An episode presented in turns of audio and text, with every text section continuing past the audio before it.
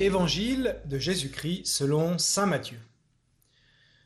En ce temps-là, Jésus appela ses douze disciples et leur donna le pouvoir d'expulser les esprits impurs et de guérir toute maladie et toute infirmité. Voici le nom des douze apôtres. Le premier, Simon, nommé Pierre, André, son frère, Jacques, fils de Zébédée, et Jean, son frère, Philippe et Barthélemy, Thomas et Matthieu le publicain, Jacques, fils d'Alphée, et Thaddée, Simon le zélote, et Judas l'Iscariote, celui-là même qui le livra. Ces douze, Jésus les envoya en mission avec les instructions suivantes.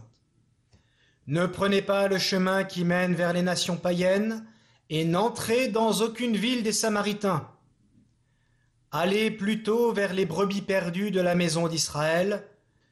Sur votre route, proclamez que le royaume des cieux est tout proche. Acclamons la parole de Dieu.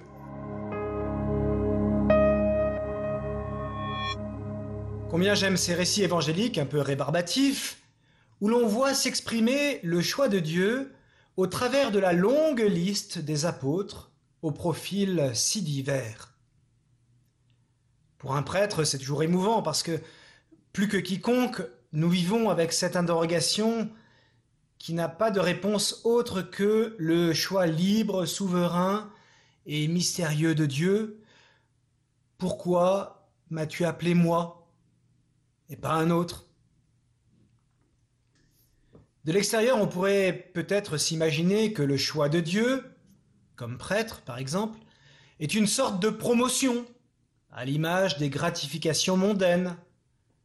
On aurait alors été choisi parce que l'on a telle qualité, ou parce que évidemment Dieu avait besoin de nous, ou encore parce que l'on fait si bien telle ou telle chose.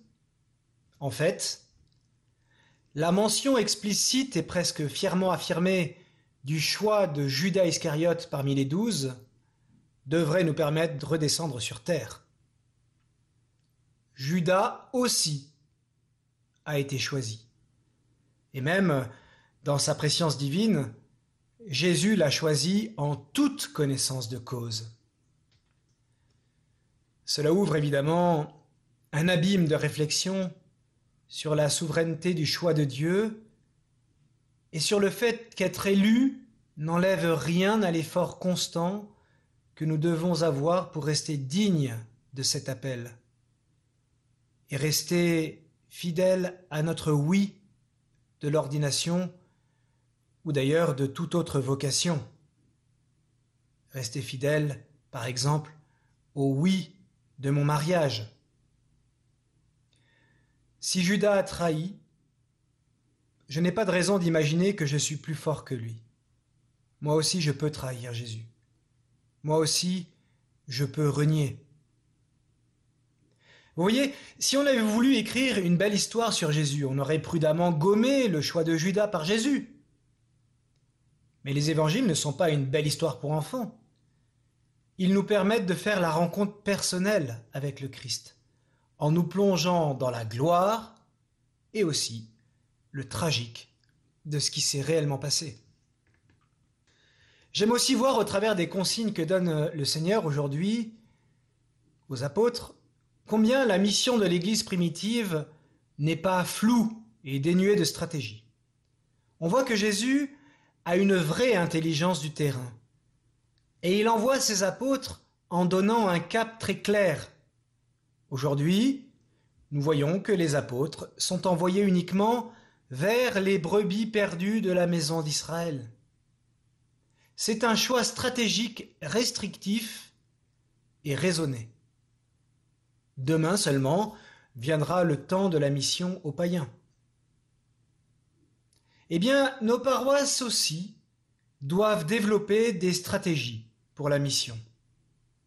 Vers qui aller annoncer le Christ en premier? Avec quels moyens? Qui pour missionner Etc. etc. Le Seigneur nous demande de mettre toutes nos capacités notre intelligence au service de la mission.